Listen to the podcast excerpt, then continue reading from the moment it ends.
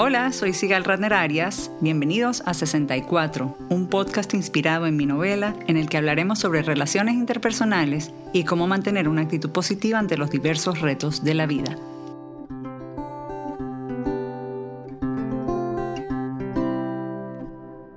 Bienvenidos a una segunda temporada de 64 del podcast. Para empezar, espero que todos se encuentren bien en donde estén, aunque claramente la pandemia nos ha tocado a todos de alguna manera u otra.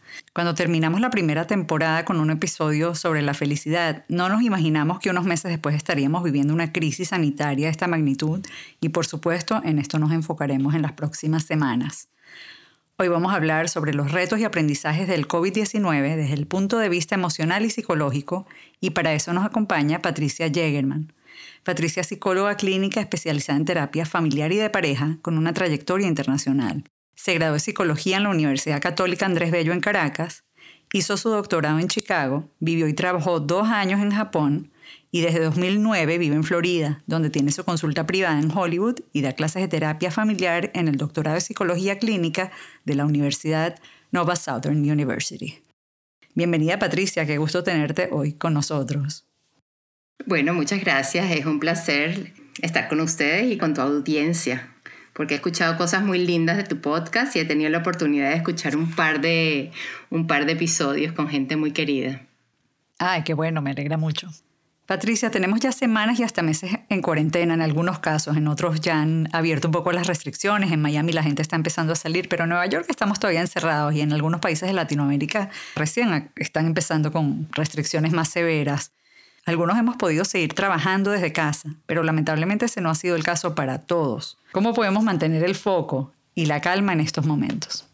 Bueno, yo creo que en estos meses que hemos estado en esta pandemia, em, tenemos que tomar en cuenta que ahorita que nosotros estamos hablando estamos en la mitad de mayo y las circunstancias han cambiado día a día, semana a semana y lo que quiere decir mantener la calma ha sido muy diferente.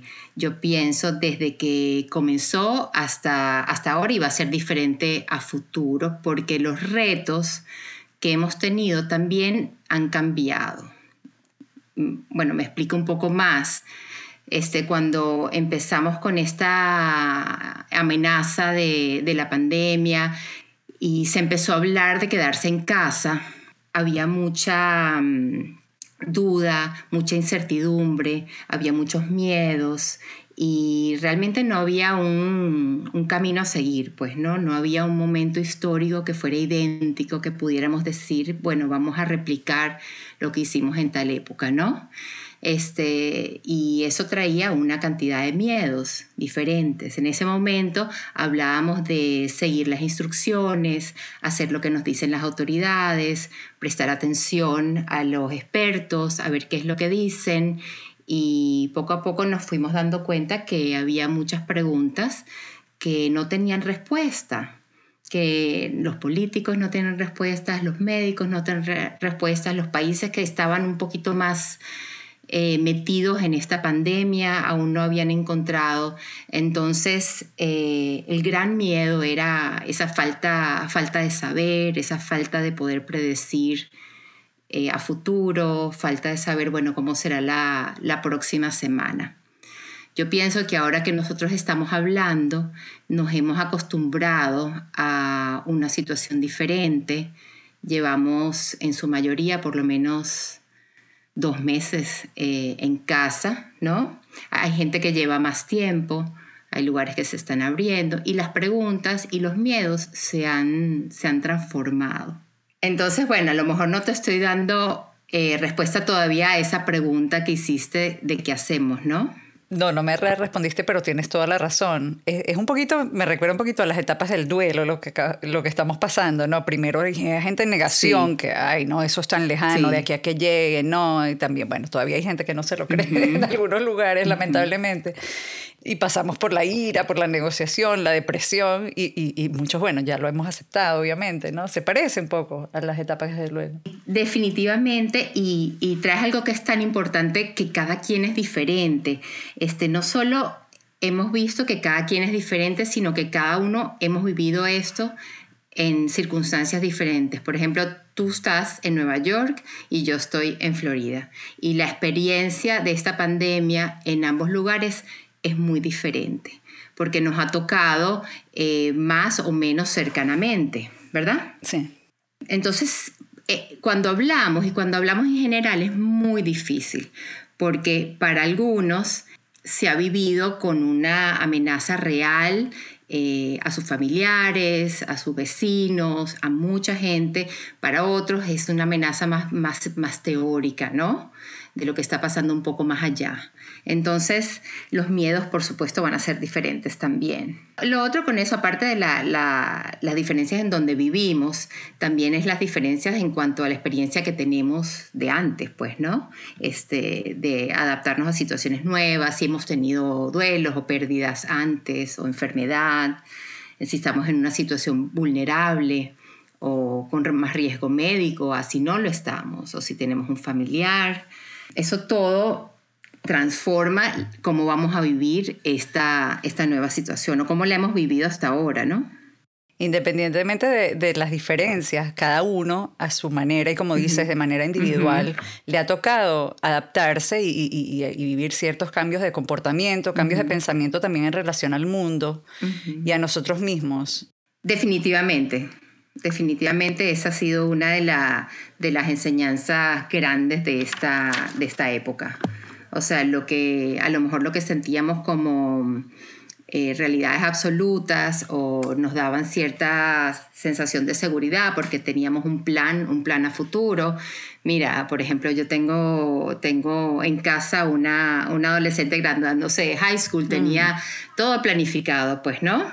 Este, el viaje que iba a hacer, cuándo iba a ser la graduación, qué iba a pasar en el verano, este, y que venía y que venía en su primer año en la universidad, ¿no? a grandes rasgos, digamos. A nivel emocional, creo que todos también hemos tenido nuestros días, ¿no? Nuestros altibajos, emociones encontradas, alegrías grandes como también a mi hijo que se está grabando lo aceptaron en la universidad que quería y por otro lado el mismo día estaba recibiendo la noticia de que murió el papá de una amiga mía. Entonces eran sentimientos y, y emociones muy fuertes y extremas al mismo tiempo.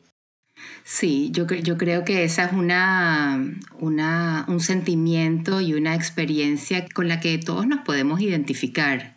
Esa sensación de que, bueno, a lo mejor estamos, en nuestro caso, podemos estar seguros en casa, compartiendo con la familia, pero al mismo tiempo sabemos que hay otra gente sufriendo afuera. Tenemos amigos que están eh, pasando por pérdidas muy grandes, tenemos compañeros que están trabajando en los hospitales y que están sufriendo el día a día de esta, de esta pandemia, las crisis que se dan en esos lugares a veces son inimaginables para los que estamos, para los que estamos afuera, ¿no?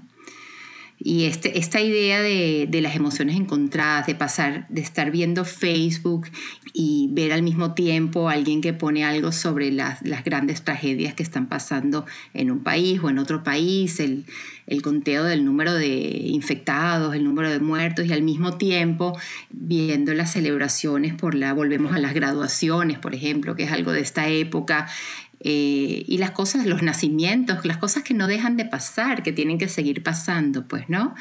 ¿Y qué hace uno con estas emociones por dentro, ¿no? Esa es la pregunta.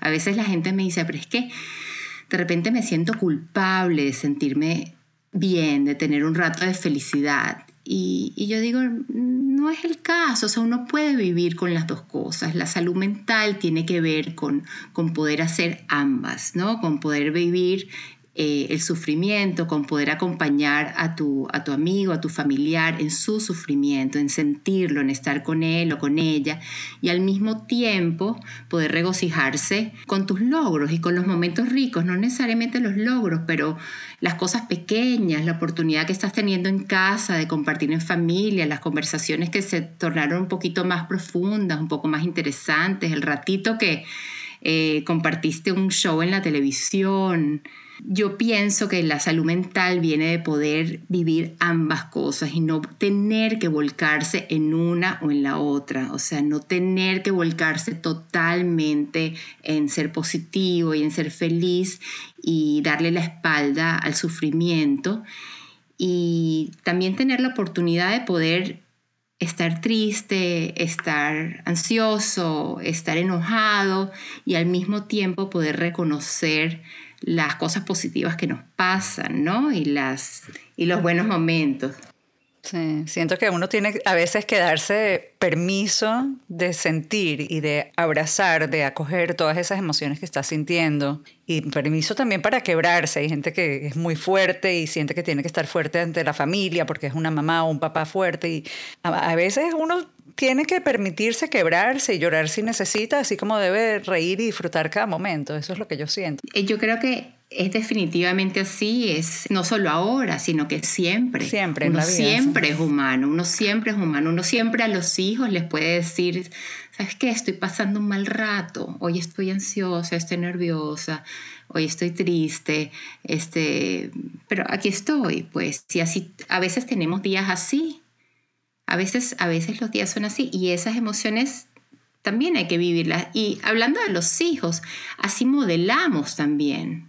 O sea, los niños, los adolescentes, todos. Yo creo que los hijos, hasta los adultos jóvenes, o sea, los miran a uno como modelo de cómo afrontar la situación y van a vivir las situaciones en función del filtro que nosotros les damos, ¿no?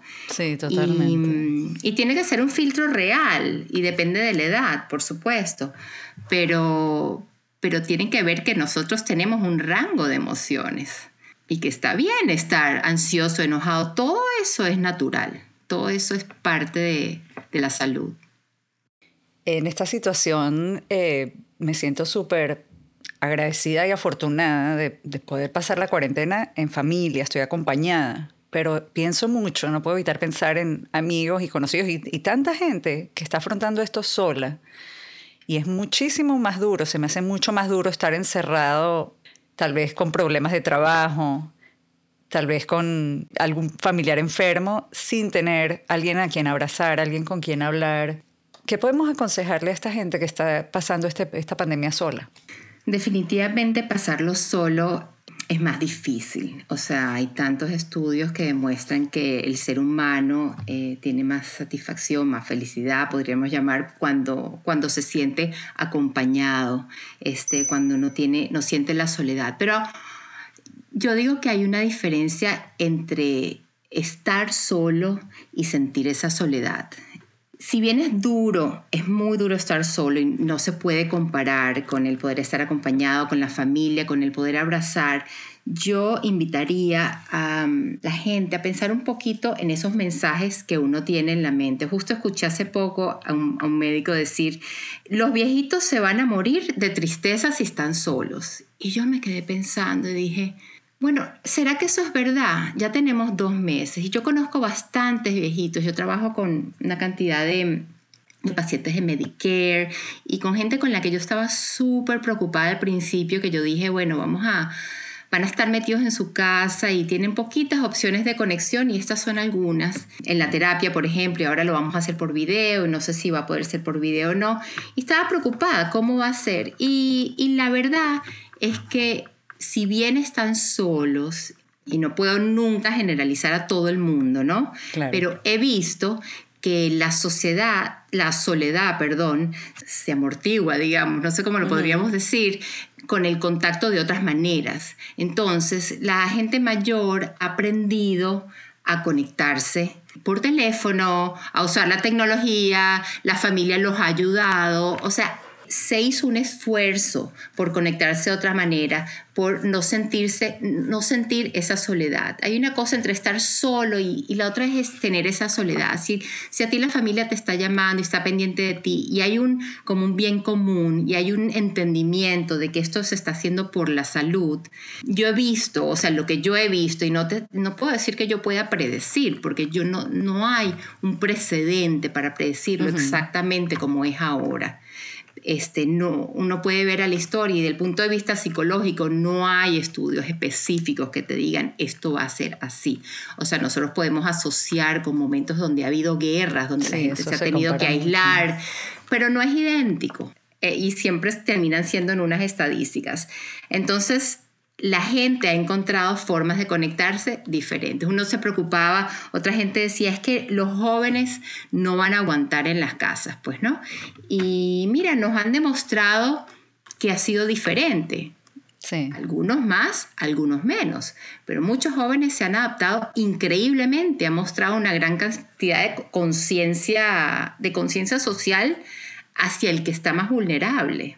Y no solo eso, siento que ellos también eh, tenían la ventaja de que nacieron ya con ciertas tecnologías que les permiten, que ya estaban conectados tecnológicamente con amigos, con otras personas. Entonces para ellos tal vez en ese sentido socialmente fue más fácil. Yo estoy totalmente de acuerdo, les fue más fácil y no solo a ellos mismos, sino que invitaron, me parece, también a los de alrededor de ellos. O sea, a, los padres, al ver que los hijos lo podían hacer, también empezaron a adoptar algunas de estas formas de, conectarse tecnológicamente.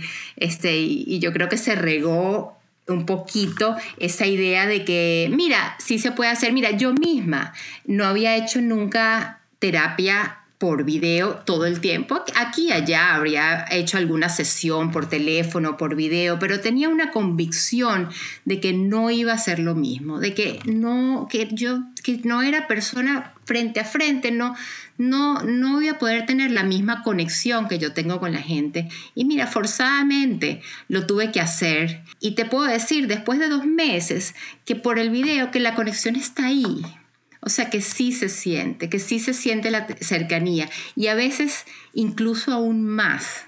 A veces uno entra también en la casa de la persona un poco con, con, esta tecnología y entonces se da otra cercanía un poco diferente. O sea, le he encontrado nuevos valores que no, no los hubiera podido ni siquiera predecir antes de haberlo, haberlo intentado. Y, y creo que así es para todo, ¿no? Así es para todo. De hecho, como dicen, cada situación difícil tiene su lado positivo y rescatable y, y esta pandemia también nos ha permitido reconectarnos con otros y con nosotros mismos eh, y, también reenfocarnos en las cosas más básicas y menos superficiales. Eh, estar más conscientes y preocupados no solo por la salud física, sino mental del otro, como en tu caso, que eres psicóloga, lo puedes ver de primera mano además. Se están rompiendo un poco los estigmas en cuanto a salud mental. Sí, sí, sí, yo lo vi, a mí me encanta, pues, porque en ese sentido, bueno, mira otra vez emociones encontradas, cómo me puede encantar algo así, pero eh, lo, que, lo que me gusta es que cada vez que hablo el periódico estoy viendo más cosas sobre educación en relación a salud mental, ¿no? No solo el periódico, sino la gente está haciendo podcasts y esos live en Instagram y veo que la gente está mostrando interés y hay gente hablando sobre herramientas para lidiar con la ansiedad y cómo conectarse y cómo detectar si estás deprimido y hay una cantidad de temas que en la psicología ya, ya los teníamos, hablábamos de eso, pero no estaban en el lenguaje común, en el, en, lo, en el día a día. Mira, lástima que esta es la situación en la que sale, pero por el otro lado, qué bien que la gente ahora cuando se encuentra cuando se saludan, ya no es solo preguntar, hola, ¿qué tal? ¿Cómo estás? Así por encima, sino que yo estoy escuchando algo un poco más allá. La gente está realmente preguntando, ¿cómo estás? ¿Cómo te sientes? ¿Cómo la estás llevando? ¿Cómo ha sido para ti? Y hay un poco más de apertura a decir, estoy bien, o me cuesta, o no puedo dormir, o en la casa estamos peleando todo el tiempo. Se ha normalizado un poco eso de que eso es parte de la vida también, que no, es una señal de, de patología, es una señal de que estamos afrontando los cambios que son naturales de la existencia.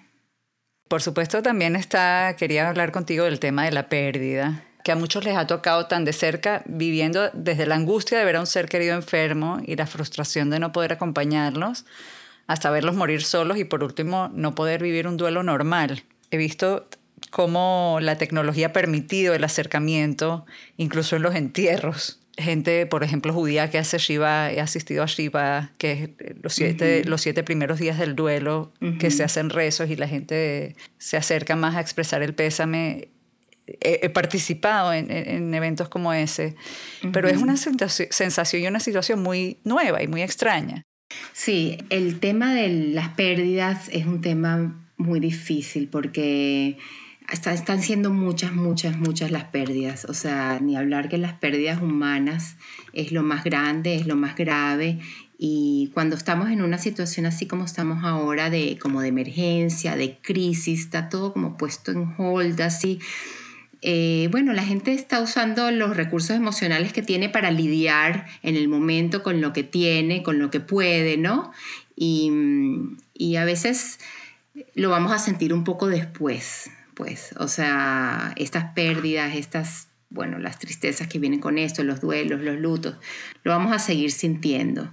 Em, yo pienso que igualmente, como dices tú, se han creado muchísimas formas de acompañar a la persona que está, que está en su duelo eh, y lo he escuchado de muchísimas religiones, de otros, de los ministros que están haciendo esas misas, los, o sea, por todos lados se están haciendo puntos de, de, acompañar, de acompañar a la persona, donde en algunos casos ha sido incluso bastante mm, contenido y significado porque han podido hablar de la vida de los, de los que han fallecido, pero dentro de todo sigue siendo, sigue siendo sumamente doloroso y es difícil saber cómo vamos a lidiar con eso porque los números, los números son muy grandes, todo el mundo, bueno, depende de dónde vives también, ¿no?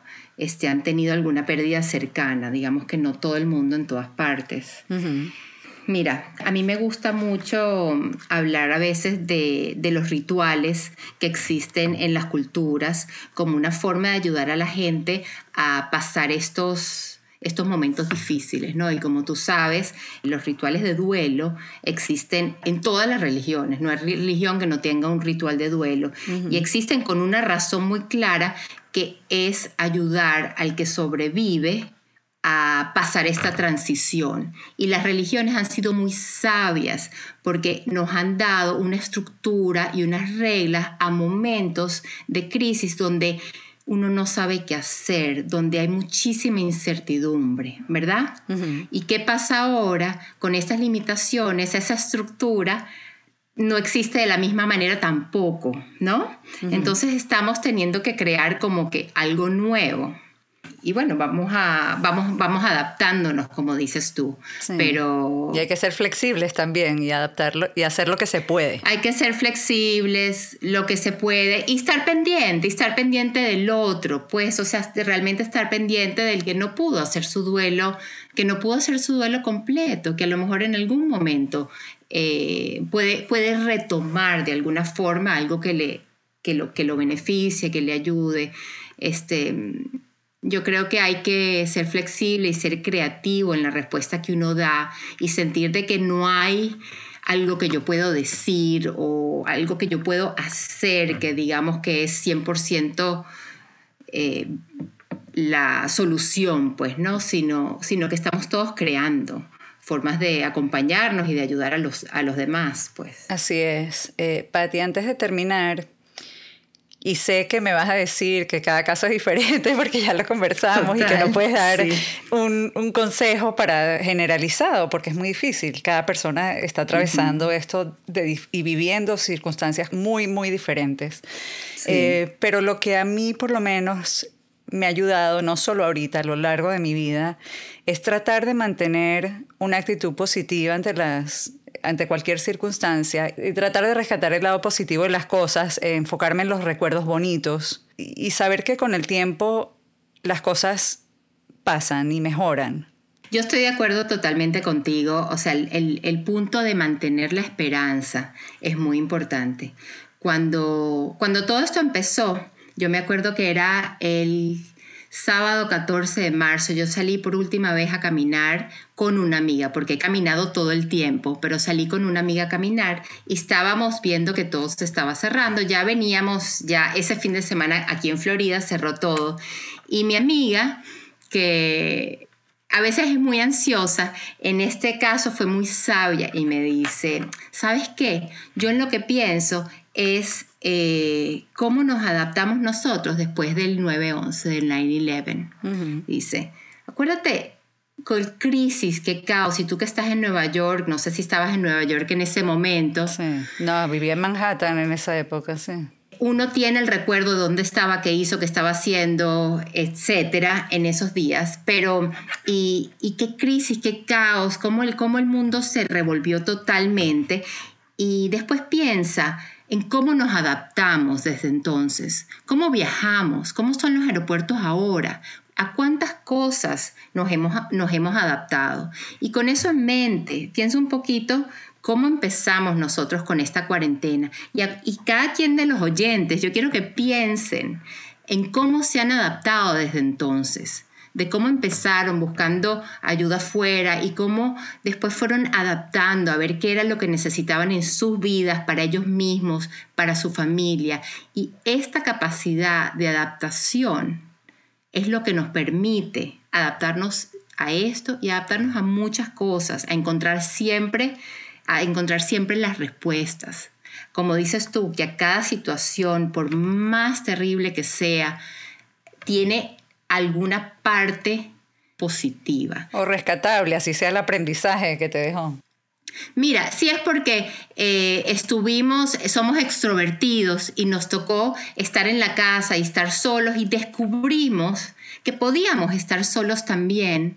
O si es al revés, porque éramos introvertidos y estábamos felices, por fin tenemos que estar en la casa y no tenemos que lidiar con la gente y no nos están invitando a más fiestas, ¿verdad? Y en algún momento el introvertido se dio cuenta, concha, pero la verdad que la gente sí me hace falta, pues. ¿Sabes? A, todo, a todo hay ambos lados y, contigo estoy de acuerdo de que, si uno cada vez a irse a dormir en la noche se toma un momento para pensar en la gratitud que uno debe tener por las cosas que sí funcionan, pues, ¿no? Por la salud que sí tengo, por la familia que sí está cerca, por el día de mañana, por lo que pude hacer hoy. Este, por la comida, cosas tan sencillas y básicas que hay gente que las da por sentado y no todo el mundo tiene. Ni hablar, ni hablar. Y, cada, y, volvemos al tema, para cada quien, para cada quien es diferente. Su, su, propia realidad, sí. Siento que, bueno, el ser humano es resiliente por naturaleza y vamos a salir de esto y vamos a salir más fuertes. Definitivamente, y si hay algo que nos demuestra la historia, es eso, que somos resilientes y que vamos a salir de esto y que vamos a salir de esto bien, mejor y vamos a haber crecido en muchas áreas. Eso es lo que podemos saber en función de lo que ha pasado anteriormente. Por ahora paciencia, cuídense mucho. Espero que todos estén bien y se mantengan saludables. Patti, un millón de gracias por habernos acompañado hoy y haber compartido con nosotros tus conocimientos y sabiduría.